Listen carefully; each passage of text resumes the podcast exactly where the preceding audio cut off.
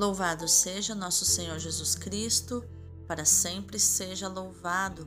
Hoje é quarta-feira, 1 de fevereiro de 2023, quarta semana do tempo comum. Santa Veridiana, protetora e intercessora das presidiárias, rogai por nós. Conta a história que ela desejou viver reclusa depois de fazer a caminhada por São Tiago de Compostela e visitar o túmulo de São Tiago. Peço em especial a minha oração do dia de hoje, a intercessão desta santa veridiana, protetora das presidiárias, para as nossas presidiárias, as nossas mulheres patriotas que Algumas delas nem foram à manifestação do dia 8, lá nos, nos Três Poderes, onde vândalos que estavam infiltrados invadiram né, os prédios dos Três Poderes em Brasília e onde, por inúmeras violações das leis, as pessoas foram presas no acampamento. Muitos deles nem haviam participado da manifestação e muito menos da invasão aos prédios. E eu tenho acompanhado as notícias, muitas das mulheres, na verdade, todas as mulheres que foram encaminhadas ao presídio feminino de Brasília estavam passando por inúmeras necessidades e um padre, junto com vários pastores, conseguiram arrecadar dinheiro para comprar absorventes para essas mulheres, que algumas inclusive foram a audiência de, de custódia menstruadas sem absorventes, numa condição extremamente degradante, humilhante, vexatória. Eles conseguiram absorventes, calcinhas, sutiãs, roupas brancas, toalhas de banho, todo o necessário para que essas mulheres pudessem ter o mínimo de dignidade numa prisão tão injusta e tão arbitrária quanto a que aconteceu. Santa Veridiana, protetora e intercessora das presidiárias, rogai por todas as presidiárias, principalmente pelas patriotas inocentes que estavam se manifestando contra o comunismo no Brasil, contra a entrada do comunismo no Brasil, contra o processo de eleições fraudulentas. Rogai por todos nós e principalmente por elas. Iluminai, Senhor, as nossas ações, para que em vós comece e em vós termine tudo aquilo que fizermos no dia de hoje. Em nome do Pai, do Filho e do Espírito Santo. Amém. Rogai por nós, ó Santa Mãe de Deus, para que sejamos dignos das promessas de Cristo. Divino Espírito Santo, consumi em mim tudo aquilo que me impede que eu me consuma em vós. Dá-me um amor apaixonado pela palavra de Deus, que é seu próprio Filho Jesus. Amém. A primeira leitura de hoje é Hebreus 12, do 4 ao 7 e do 11 ao 15. Irmãos, vós ainda não resististes até ao sangue na vossa luta contra o pecado e já esquecestes as palavras de encorajamento que vos foram dirigidas como a filhos. Meu filho, não desprezeis a educação do Senhor, não te desanimes quando ele te repreende, pois o Senhor corrige a quem ele ama e castiga a quem aceita como filho. É para a vossa educação que sofreis, e é como filhos que Deus vos trata. Pois qual é o filho a quem o pai não corrige? No momento mesmo, nenhuma correção parece alegrar, mas causa dor. Depois, porém, produz um fruto de paz e de justiça para aqueles que nela foram exercitados. Portanto, firmai as mãos cansadas e os joelhos enfraquecidos, acertai os passos dos vossos pés, para que não se extravie o que é manco, mas antes seja curado. Procurai a paz com todos e a santificação, sem a qual ninguém verá o Senhor. Cuidai para que ninguém abandone a graça de Deus, que nenhuma raiz venenosa cresça no meio de vós, tumultuando e contaminando a comunidade. Palavra do Senhor, graças a Deus. O responsório de hoje é o Salmo 102 ou 103, versículos do 1 ao 18. O amor do Senhor por quem o respeita é de sempre e para sempre. Bendize, ó minha alma, ao Senhor e todo o meu ser seu santo nome. Bendize, ó minha alma, ao Senhor. Não te esqueças de nenhum de seus favores. Como um pai se compadece de seus filhos, o Senhor tem compaixão dos que o temem, porque sabe de que barro somos feitos e se lembra que apenas somos pó. Mas o amor do Senhor Deus por quem o teme é de sempre e perdura para sempre, e também sua justiça se estende por gerações até os filhos de seus filhos, aos que guardam fielmente sua aliança. O amor do Senhor por quem o respeita é de sempre e para sempre. Aleluia, aleluia, aleluia. Como está em João 10, 27, onde Jesus diz: Minhas ovelhas escutam minha voz, eu as conheço e elas me seguem. Aleluia, aleluia, aleluia. O evangelho de hoje é Marcos 6, versículos do 1 ao 6.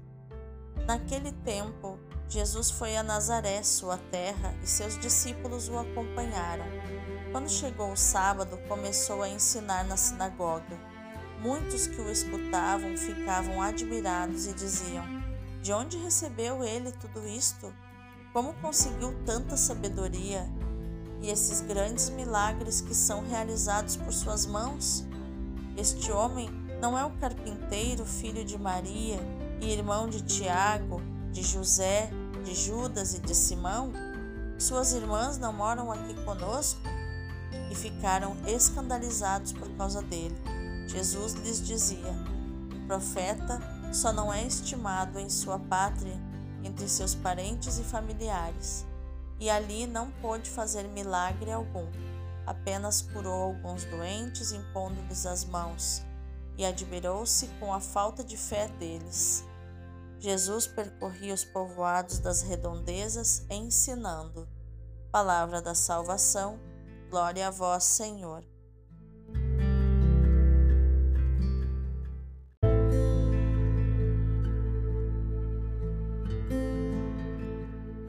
Vejamos o contexto das leituras de hoje. O autor da carta aos Hebreus continua encorajando na fé os seus destinatários. Sofrimento pelo sofrimento? Não. Seria um absurdo, pois é sempre uma privação, algo de negativo. Por isso, o nosso autor, que já ilustrou a dimensão teológica do sofrimento, vai agora tratar do seu aspecto mais imediato, que é o pedagógico. A provação pode parecer dura, pesada, mas há uma chave de leitura que nos permite descobri-la como positiva a provação é fruto de amor. Se o Senhor permite provações, é para nos fazer crescer na dimensão filial. Por isso é que Jesus veio nos falar do coração de Deus e nos revelar o rosto do Pai. A relação de Deus conosco é sempre a relação de um pai bom para com seus filhos. Se corrige, é para nos educar. É um sinal de amor de alguém que se inclina sobre o filho vacilante para o tornar estável e forte. Só quem ama é capaz de intervir em prol do nosso verdadeiro bem, mesmo que nos faça sofrer. O sofrimento momentâneo é prelúdio de uma grande alegria. Já no Evangelho de hoje, nós vemos que, depois de apresentar alguns milagres de Jesus, Marcos abre uma nova sessão do seu evangelho para falar de uma série de viagens dentro e fora da Galileia. Começa por ir à sua terra, Nazaré, e em dia de sábado entra na sinagoga.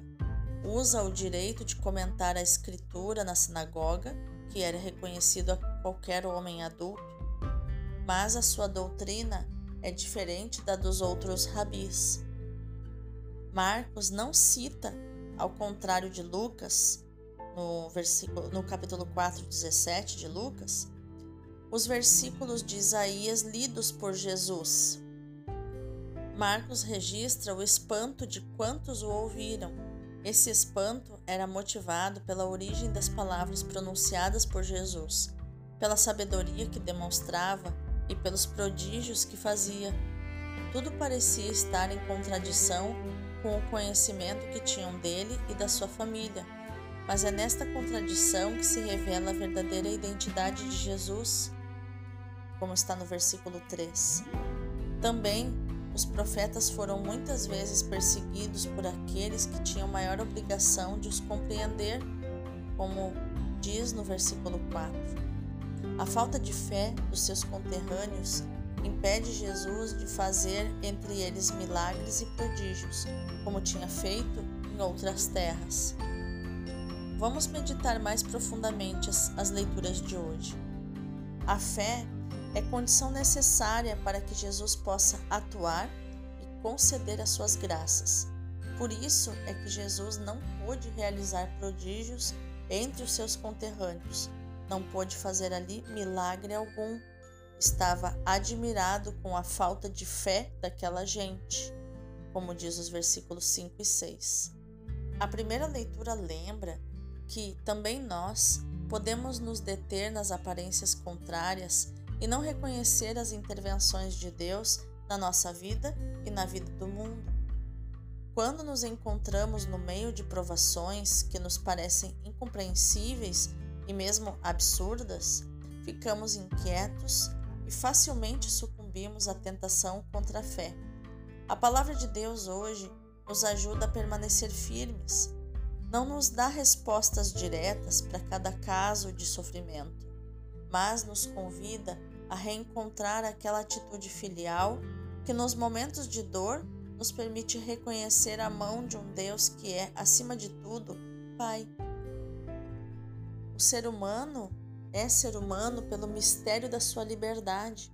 Deus jamais lhe retira esse dom, mas o ajuda a crescer numa atitude de confiança e de abandono nele, mesmo quando nos vemos em situações de lágrimas e sangue.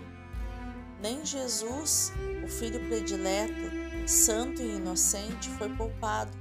O castigo que nos salva caiu sobre ele Fomos curados pelas suas chagas, diz Isaías 53:5.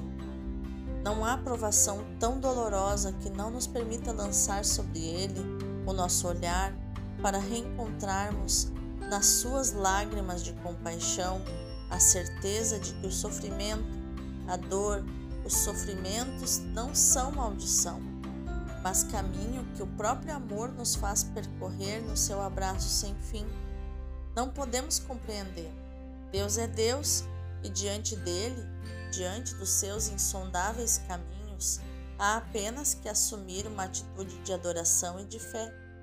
O maior escândalo para o nosso coração consiste em que não só o sofrimento não nos seja retirado, mas que o próprio Deus tenha vindo para o meio de nós em pobreza, insignificância, a derramar as suas lágrimas humanas de filho.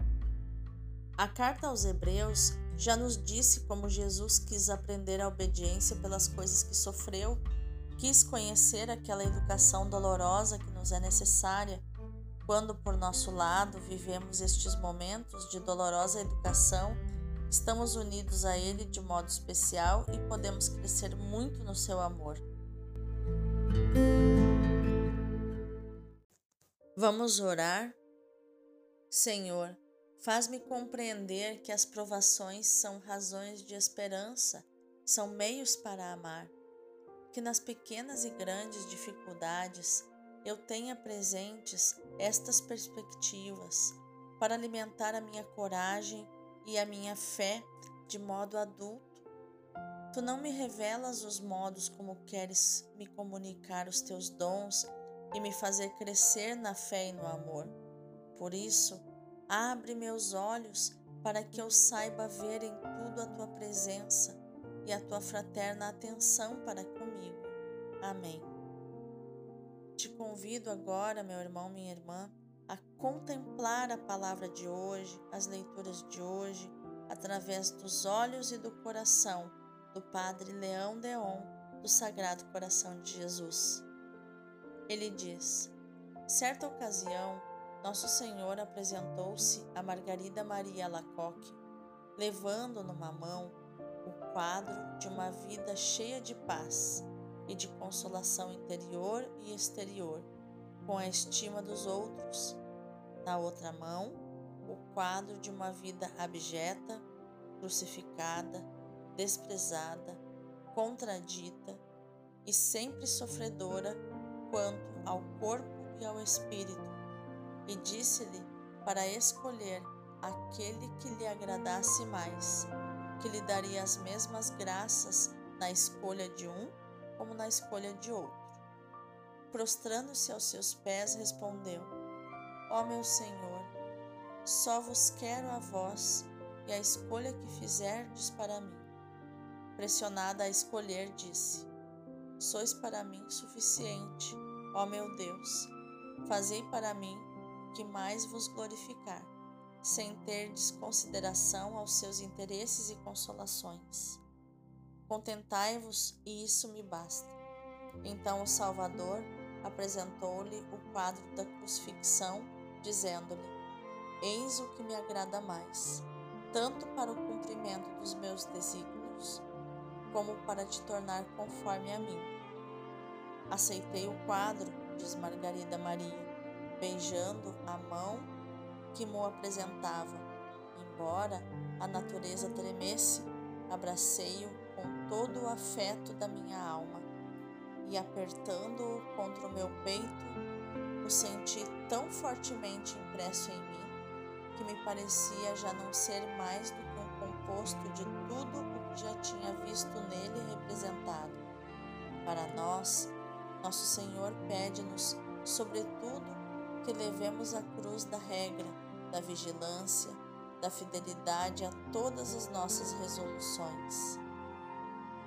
Que linda essa narrativa do Padre Leão Deon sobre as visões de Santa Margarida Maria Lacoque, a quem Jesus revelou seu sagrado coração e de onde se originou a devoção ao Sagrado Coração de Jesus e o movimento do apostolado da oração. Então, que a nossa ação, meu irmão, minha irmã, no dia de hoje seja meditar, proclamar e viver esta palavra de Hebreus 12, 4, onde diz assim: Ainda não resististes até o sangue na luta contra o pecado. Eu te digo, meu irmão, minha resista até o sangue na luta contra o pecado. Ainda tem espaço para sangrar, ainda há limites para resistir ao pecado até as últimas consequências. Deus abençoe o teu dia.